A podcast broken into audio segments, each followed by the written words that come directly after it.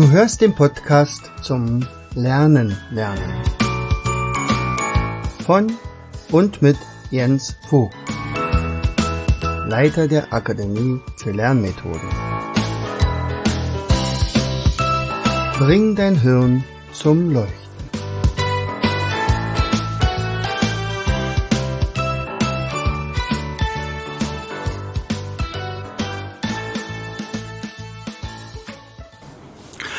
Hallo und herzlich willkommen zu einer weiteren Episode unseres Podcastes Bring dein Hirn zum Leuchten. Äh, ich denke mal, heute wird es eine Episode werden, die ein bisschen anders ist als sonst, jedenfalls vom Thema her.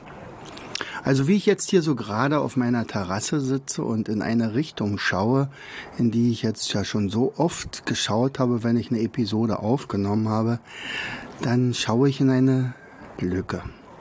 In eine Lücke, ähm, die nie wieder gefüllt werden wird, weil da jemand immer stand, auf den ich immer geblickt habe, und zwar auf unseren Alfred und unseren Trabi Alfred. Denn tatsächlich ist es so, dass ich vor kurzem Alfred einem anderen überlassen habe. Vielleicht muss ich dazu sagen, was, warum ist das so was Erwähnenswertes? Nun, Alfred ist ja, so, schon so lange in unserer Familie. Ähm, wir haben den insgesamt viermal wieder aufgebaut. Äh, der Trabi ist Baujahr 66 und äh, er hat ja wirklich fünf Leben schon hinter sich sozusagen. Äh, und wir haben ihn damals bekommen, als unsere Anne gerade geboren war, also vor 35 Jahren. Allerdings war es nun tatsächlich so, dass er die letzten sieben, acht Jahre eigentlich nur noch stand und, und nicht mehr gefahren wurde und ich schon danach geguckt habe, ob wir eventuell einen würdigen Nachfolger von uns als Besitzer äh, finde. Und, und dieser Alfred war wirklich ein Teil unseres Lebens. Also sowohl in der Zeit, wo wir mit ihm also wirklich gefahren sind, aber auch natürlich äh, mit ihm oder durch ihn habe ich ja mein erstes Buch geschrieben. der unser Alfred aus dem Leben eines Trabis und dadurch wurde er natürlich deutschlandweit bekannt. So, der pinkfarbene Trabi mit dem, mit der Aufschrift Alfred vorne drauf war zum Beispiel in, in äh, Fürstenwalde allgegenwärtig. Also jeder irgendwie kannte ihn aus der Kreisstadt Fürstenwalde. Tja, und nun ist er weg. Das hat ja doch tatsächlich mehr äh, hinterlassen, als ich erwartet hatte. Ich sagte, Mensch, naja, also es ist doch, also vom Mentalen also sagen wir mal vom, von der Ratio her, ist es klar, es ist jetzt gut so, so wie es ist. Also er ist jetzt in den Händen von jemandem, der ihn wieder neu aufbauen wird. Das, dieses Versprechen habe ich demjenigen abgenommen. Das ist eine andere Generation, also ein junger Mann, äh, der Jan, der den jetzt übernommen hat. Ähm, ich habe ihm fast genauso viele Ersatzteile mitgegeben, wie äh, Alfred zusammengebaut, also wie man, wie Alfred, aus denen auch Alfred zusammengebaut ist. Also äh, es ist ja immer so gewesen, wenn jemand einen Trabi hatte, dann brauchte man ja entsprechende äh, Ersatzteile, um die selbst meistens dann auszutauschen. Denn äh, wie hatte äh, Hildebrand, Dieter Hildebrand damals mal in dem äh, in dem Film Go Trabi Go äh, so treffend gesagt, ah, endlich mal ein Auto, wo man genau sieht, warum es fährt. also nicht eingeschweißtes und nicht den ganzen Block rausnehmen und dann neuen Block reinsetzen, sondern wirklich Teil, Ersatzteil für Ersatzteil äh, entnehmbar. ja, unser Alfred. Und um den geht es nämlich heute.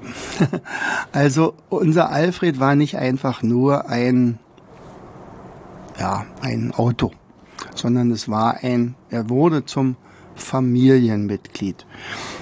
so äh, auch mal in einem Film, der über uns kurz gedreht wurde. Also äh, ja, was unser Alfred ist, unter anderem ja auch mit der Auflage, dass da aus dem Buch vorgelesen wird.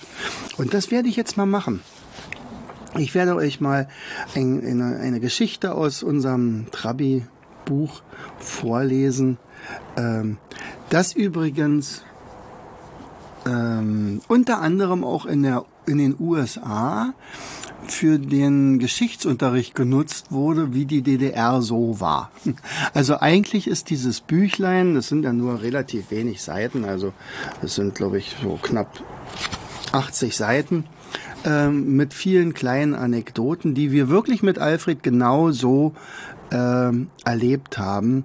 Und äh, da spielt natürlich auch ein bisschen die Rolle, wie das so damals so war in der DDR. also, äh, die Geschichte, äh, die ich jetzt vorlesen möchte, heißt Ein neues Kleid. Er hat ja schon gesagt, dass es also pinkfarben ist, äh, pinkfarbener Trabi ist, aber der war natürlich nicht schon immer pinkfarben, ganz klar. Es war das Jahr nach der Wende. Währungsunion und eigenes Westgeld waren die Zauberworte. Jeder bekam etwas davon. Der eine mehr, der andere weniger.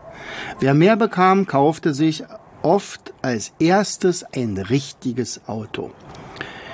Die das konnten, waren übrigens erstaunlich viele. Die mit dem schmaleren Portemonnaie kauften sich auch ein richtiges Auto, aber auf Kredit. Und das waren auch ziemlich viele. Ganz wenige taten dies nicht. Sie behielten ihren Trabi. Dieser verlor aber nicht nur rapide an Wert, sondern auch an Ansehen. Die sorgfältig aufbewahrte Autoanmeldung verkürzte sich in der obligatorischen Wart also in ihrer obligatorischen Wartezeit von 17 Jahren auf eine Woche. Auch so eine Art Weltrekord. Ich werde diesen Tag im IFA-Salon das war der, wo man Autos bestellt hatte, nicht vergessen, als die Angestellte das Warteschild mit der Aufschrift Anmeldung Februar 1975 abhängte. Für die Trabis brach nun eine schwere Zeit an. Der Stolz der Familie wurde plötzlich zur Dreckschleuder, zum Autobahnhindernis, Karton de Blamage, und Irrtum der Evolution. Sicher, auch für Alfred wurde das Leben nicht leichter. Mit seiner reparierten Tür, einem braunen Kotflügel und der ungespritzten Motorhaube, die noch von der Operation nach dem Wildunfall herrührte, traute er sich kaum noch unter die blinkenden Metallic-Flitzer und wie schnell die fahren konnten. 180 auf der Autobahn und 100 durch die Stadt. Natürlich bemerkte er, was aus seinen Kollegen auf den Schrotthalden oder an irgendwelchen abgelegenen Waldwegen wurde. Es überkam ihm eine große Traurigkeit. Ohne Frage eine lebensgefährliche Zeit. Für die lange so liebevoll gehegte Spezies Trabant war angebrochen. Schon eine kleine Panne konnte für den Fahrzeughalter anders sein, auf ein echtes Auto umzusteigen. Wer kann sich die Gedanken vorstellen, die Alfred durch den Kopf geschossen sein müssen, als ich eines Tages eine Schaufel im Kofferraum vergaß? Der herausragende Stiel riss bei der Einfahrt in die Garage ein riesiges Loch in Alfreds Heckklappe. Oh Alfred, wenn du wüsstest, wie sehr es mich selbst geschmerzt hat. Unglücklich streichelte ich ihn und versprach ihm baldmöglichste Reparatur. Und dann hörte ich mich sogar versprechen, wenn ich eine neue Heckklappe für dich bekomme, lasse ich dich neu spritzen. Ja, wusste ich denn nicht, wie teuer mittlerweile solche Aktionen geworden waren. Das Spritzen eines Ford Kotflügels kostete zu dieser Zeit schon 1200 D-Mark. Astronomische Preise kamen auf uns zu. Aber versprochen ist versprochen. Und vielleicht gab's ja auch gar keine Heckklappe mehr. Ü, unglücklicherweise schenkte ein Freund mir eine nagelneue. Für seinen gerade erstandenen Mazda 626 brauchte er diese nun wirklich nicht mehr. Da stand ich nun mit meinem Versprechen. Ich hörte von einem Autolackierer mit gutem Herzen. Er gestattete mir, in seiner Werkstatt alle Vorarbeiten selbst durchzuführen. Zerlegen, schleifen, entrosten. Es ist übrigens höchst erstaunlich, was an einem Plasterauto so alles rosten kann. Das waren alle die tagfüllenden Tätigkeiten in den ersten Ferienwochen dieses Sommers. Über die Farbe ließen wir die Kinder entscheiden. Das Urteil lautete Pink. Meine Frau korrigierte es aber in ein etwas dunkleres Verkehrspurpur und ich gab meinen Segen dazu. Was machten meine Mädchen für Augen, als Alfred gelüftet und um Jahrzehnte verjüngt um die Ecke bog? Sie veranstalteten einen Freudentanz um ihren Schatz. Nachbarn und Freunde strömten herbei, um Alfred zu bewundern. Auch der Lackierermeister zeigte sich zufrieden. Er hatte es hatte ihm sichtlich Spaß gemacht, nach sechs Jahren wieder einmal einen Trabi unter der Spritzpistole zu haben. Da machte es gar nichts, dass diesmal sein Honorar etwas kleiner ausgefallen war. Ach ja, unser Alfred. Ich habe übrigens mal eine Rückfrage, also eine, eine Rückmeldung bekommen für dieses Büchlein. Das ist natürlich wirklich nur sehr klein. Und äh, da war ein, ein Käufer, ein Leser, hat gesagt, also ich habe in Fürstenwalde das Buch gekauft und dann bin ich nach Bayern runtergefahren und ich habe mich über jede rote Ampel gefreut, denn da habe ich immer die nächste Geschichte schnell gelesen. Und als ich unten in München war, war das Buch ausgelesen. Und ein anderes, eine andere Familie berichtete auch so ähnliches. Da musste die Beifahrerin, also die Ehefrau, die ganze Zeit die Geschichten lesen und die mussten manchmal so lachen, dass, dass sie anhalten mussten und sagen, wir konnten nicht mehr weiter, sonst wäre das verkehrsgefährdende Situation geworden. Also es ist tatsächlich so, dass Alfred also wirklich seine Eigenheiten hatte. Ein Beispiel. Also natürlich habe ich diese Geschichten immer wieder auch und immer wieder erzählt und manche haben dann gesagt, der spinnt doch wohl komplett. Das sowas gibt's ja gar nicht so. So so macht ein so so kann ein Auto nicht leben. Für uns schon. Also für uns lebte Alfred natürlich oder lebt ja immer noch. Gott sei Dank jetzt nur nicht mehr bei uns. Aber Tatsächlich ist es ja so gewesen, dass ich äh, zum Beispiel bei unserem Festumzug in Fürstenwalde. Das, wir hatten hier in Fürstenwalde immer Frühlingswochen. Und ich habe einen großen Sportverein gegründet damals, vor, naja, auch schon wieder 25 Jahren. Ähm, und ähm, der Sportverein marschierte immer mit. Also das war jetzt nicht zu DDR-Zeiten, sondern äh, also zu bundesdeutschen Zeiten. Und ähm, war eine schöne Sache. Und da Alfred so attraktiv war, haben, sind wir ja äh, beim ersten Jahr ähm, praktisch mitten im Zug, äh, vor uns waren dann welche und hinter uns waren welche, äh, mit Alfred vorne weggefahren und dann saßen also ein paar Kinder äh, im Hänger von Willi, Willi den Zweiten, das ist übrigens auch ein pinkfarbener Autoanhänger. Und außerdem äh, saßen dann noch die Kinder in Alfred drin. Also wir hatten immer so zehn, zehn, zwölf Leute dabei und der Rest marschierte dann hinter uns her. Irgendwann war es dann so, dass äh, die Stadt bitte doch die Wood Street Giants, also mein Sportverein, ganz nach vorne haben wollte, einfach um schon mal Stimmung zu machen äh, und vor allen Dingen, weil Alfred vorne wegfuhr. Das war natürlich für Alfred eine unglaubliche Ehre. So, und äh, ich erzählte natürlich, wenn, wenn dann Kinder dann da drinnen saßen, ja, und Alfred, das ist wirklich, also passt bloß auf, dass er nichts Schlimmes über ihn sagt, sonst stoßt er euch den Kopf oder irgendwie sowas. Äh, und, und dann haben sie gesagt, ja, ja, Vogt, Sie erzählen hier wieder was. Und plötzlich ging der Scheibenwischer an, ohne dass den jemand betätigt hatte. Es regnete auch nicht.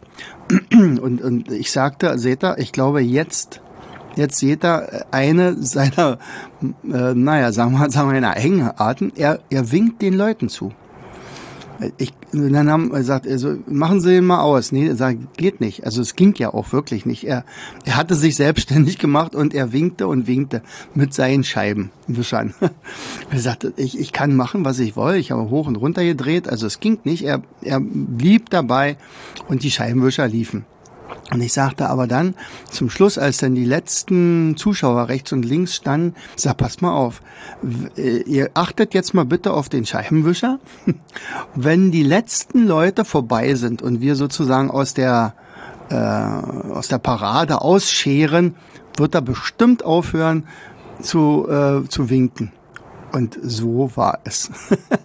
ja, also 20 Meter später hörte plötzlich der Scheibenwischer auf zu wackeln und oder zu winken und und was und damit das war das letzte Mal, dass die Kinder das in, äh, in, in Zweifel gezogen haben, was ich so erzähle. Und eine andere niedliche Geschichte war auch, also Alfred wusste ja immer um seinen Zustand und äh, als wir unseren Renault gekauft hatten, äh, oder sagen wir mal, wir hatten den ja noch nicht gekauft. Ich hatte im äh, Autohaus gesagt, also ähm, wir würden eventuell einen Renault kaufen bei Ihnen, aber die Bedingung ist, Sie bauen mir meinen Trabi wieder auf. Also sicherlich, der ist ganz schön durchgerostet und da ist, da sind etliche Sachen, die repariert werden müssen. Ähm, und ähm, ja, doch, dann, dann müssen wir mal gucken, was das kostet. Er sagt, naja, also allzu viel sollte es möglichst natürlich nicht kosten, aber ich möchte wieder einen, einen, einen verkehrstüchtigen, äh, einsatzbereiten Trabi haben. Dann haben wir das als, als Erstwagen und den Renault als Zweitwagen. Und wir sind damals äh, mit einem Hänger, mit also mit Willi den Zweiten da gewesen in der äh, bei dem Autohaus. Wir hatten irgendwas drinne. Und dann sagt er, naja, dann fahren Sie doch mal auf den, äh, warten Sie mal, geben Sie mal her, ähm, den Schlüssel, ich fahre mal auf die Hebebühne und guck mir den mal von unten an. So, und wir blieben dann also in dem Autohaus und äh, verhandelten schon so ein bisschen um den Preis. Und dann kam der Mechaniker wieder rein und sagt, äh, könnten Sie mal bitte rauskommen? Äh, ich krieg den Hänger nicht ab. Äh, wie, na, das ist ein Hänger. Ich habe den ganz normal rangemacht und, und das ist eine Hängerkupplung. Was soll denn da jetzt nicht gehen? Und ich sage, nein, irgendwie, ich kriege ihn nicht ab. Also das geht einfach nicht. Ich sag, na, dann hab ich schon und gedacht, was ist denn das für ein Mechaniker? Na, okay. Also, dann hab ich versucht, ging auch nicht. So, oh, und dann dämmerte es mir, also alles klar. Und sag, pass auf, was ich jetzt mache. Höre genau zu. und dann habe ich zu Alfred gesprochen und gesagt, du pass mal auf, Alfred. Also, wir sind jetzt sicherlich, wir sind jetzt dabei, ein Renault eventuell zu kaufen. Ähm, und du musst jetzt auf die Hebebühne. Ich weiß, wie schlimm du wahrscheinlich unten aussiehst. Und ich weiß auch, ähm, dass du denkst, wenn jetzt jemand sagt, Gottes Willen, wie sieht das Auto aus, dass du dann eventuell verschrottet werden könntest, vergiss es. Du wirst wieder neu aufgebaut. Ich habe das Versprechen bekommen von dem Autohändler und äh, deswegen kannst du jetzt auch wirklich locker auf die Hebebühne gehen. Der Mechaniker hat mir angeguckt, als wenn ich vom Mond komme. Und er sagt, äh, pass auf, was jetzt passiert. Und dann habe ich mit einem Griff den Hänger abgekoppelt und er hat die Welt nicht mehr verstanden. Und er ist dann auf die Hebebühne, natürlich sah er schrecklich aus und er sagt, ja, also ist schon sehr viel. Und, aber er kennt einen, der richtig gut ist, ganz in der Nähe wohnt und äh, der, ich glaube, André, hieß er André? Der hat ihn bis auf die letzte Schraube damals auseinandergenommen und dann repariert und wieder zusammengesetzt. Und danach war Alfred wieder ein junger Hüpfer. Ja, also, das ist Alfred und die gleiche Geschichte, naja, nicht ganz so extrem, aber so ähnlich hatte ich das schon vermutet, wenn wir jetzt sagen, okay, Alfred, er ist ja abgemeldet gewesen, ich habe den, also hab keine äh, Nummernschilder mehr gehabt und es war klar, er muss auf den Trailer rauf. Ähm, dass er sich wehren wird. Ja, und das war auch so. Also Alfred ähm, stand dann natürlich da und er sagt, okay, Bremse ab, äh, Gang raus, klar. wir müssen ihn jetzt rollen. Also ja, Benzin ist ja eh nicht drin und und äh, die Batterie war runter und alles sowas ist. Also er sah schon schrecklich aus, klar. Also war schon klar. Also könnte auch sein, durch das viele lange Stehen ist die die äh, Bremse festgelaufen.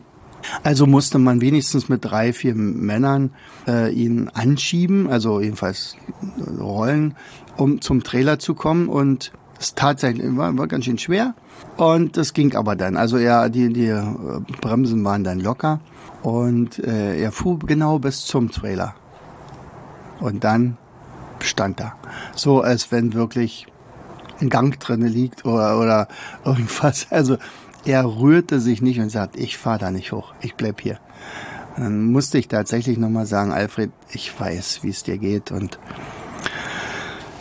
aber wir würden dich nicht nochmal aufbauen, das haben wir viermal gemacht und, und ehe du wirklich nur noch ins Museum kommst oder irgendwas anderes, da ist jemand, neue Generation, der wird Freude mit dir haben, du wirst dich mit ihm anfreunden. Also fahr einfach auf diesen, oder lass dich auf diesen Trailer raufschieben. Und dann habe ich den Jungs hinter mir gewunken, ich habe ja drin gesessen und gelenkt.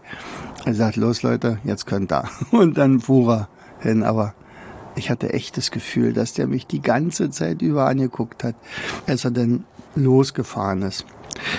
Mein, mein großer Trost ist natürlich, dass Alfred nach Oderberg zurückgekommen ist, also genau aus dem Ort, wo wir ihn herbekommen hatten. Da war er nämlich vor mir. Also 35 Jahre war er jetzt nur in, unseren, in unserer Familie und nun ist er praktisch in die Fastfamilie wieder zurück. Ähm, und der, der Deal ist wirklich, er kriegt wieder die gleiche Farbe, er wird aufgebaut und wenn er dann wieder fährt, dann kommt der neue Besitzer, also der Jan, und dann werden wir hier eine kleine Feier abhalten. Aber diesmal war die Feier natürlich nicht angesagt, denn da war ich echt traurig. Jo, unser, unser Alfred, mein, der hat, also ich glaube, er hat insgesamt 500.000 Kilometer runter. Und er ist tatsächlich einer der bekanntesten Trabis in Deutschland. Ja, also er war auch auf der äh, Buchmesse in Leipzig, ein, eine Attraktion. Er war natürlich auch mal beim Trabi-Treffen. Da haben wir neben Gustav Adolf Schur gestanden mit dessen Trabi und mit dem Trabi, der bei Go Trabi Go äh, mitgewirkt hat. Und da war noch so ein anderer, also waren ja viele tolle tolle Bauten. Da gibt ja die verrücktesten Leute mit unter den Trabi-Fahrern, die ja bekanntlich die härtesten sind. Ja, ja. Vielleicht noch als Abschluss, äh, damit es nicht ganz so traurig ist und dann ist es wirklich ein bisschen bedrückend gewesen. Also wenn ein Familienmitglied dann jetzt nicht mehr ist und man auf so eine Lücke guckt. Also mein Lieblingstrabi-Witz. Übrigens dürfen nur Trabi-Fahrer Trabi-Witze erzählen. also, er, er widerspiegelt aber auch so ein bisschen so die, die, die Sache äh, damals, wie das war mit den Autos in der DDR und so. Also, ein Scheich aus Saudi-Arabien äh, erfährt von einem Auto aus einem Land, wo man sich 17 Jahre für anmelden muss. Sagt er, das muss ja ein gigantisches Auto sein. Also das möchte ich haben. Also er beauftragt seine Leute und sagt, Leute, bestellt dieses, dieses Gefährt. Also wenn ich das in 17 Jahren habe, da bin ich ja echt gespannt. So, diese Bestellung geht natürlich ein im Sachsenringwerk in Zwickau. Und die werden ja nicht mehr, sagt er, Mensch, da hat einer aus Saudi-Arabien einen Trabi bestellt, naja, der wird sofort ausgeliefert, ist ja klar. Also der nächste, der vom Band geht, geht nach Saudi-Arabien und also man kann sich also geehrt fühlen und tatsächlich, also zwei Tage später hat der Scheich diesen Trabi. So, und er schreibt jetzt zu seinem Freund aus Amerika, du, ich muss es ist ein unfassbarer, unfassbarer Service. Also, ich habe tatsächlich eine, ein Auto bestellt, was ich in 17 Jahren bekommen werde erst, aber der Service ist derartig groß. Sie haben mir schon mal so ein Pappmodell äh, geliefert und das fährt sogar. Den fand ich schön. also heute mal eine ganz andere Geschichte. Bring dein Hirn zum Leuchten. Also selbst solche Episoden können ja einen dazu bringen, zum Autor zu werden. Übrigens bin ich der einzige echte Autor. Nicht? Ich habe ja über ein Auto geschrieben. Ja, also weiß nicht, warum die anderen sich Autoren nennen. Genau. Also in diesem Sinne. Liebt eure Autos, ich traue meinem Alfred nach und wir werden ihn nie vergessen. Und Gott sei Dank gibt es das Buch. Wenn ihr Lust habt, dann könnt ihr euch ja noch mal bei mir melden, um dieses Buch zu kriegen. Also ich habe noch ein paar von Restauflage. Damals haben wir so knapp 2000 von verkauft. Also herzlichst, euer Jens. Du hörtest den Podcast Das Lernen lernen. Bring dein Hirn zum Leuchten. Von und mit Jens Vogt, Leiter der Akademie für Lernmethoden. Gerne lade ich dich ein, uns auf unserer Seite zu besuchen. Klicke einfach auf www.afl-jv.de.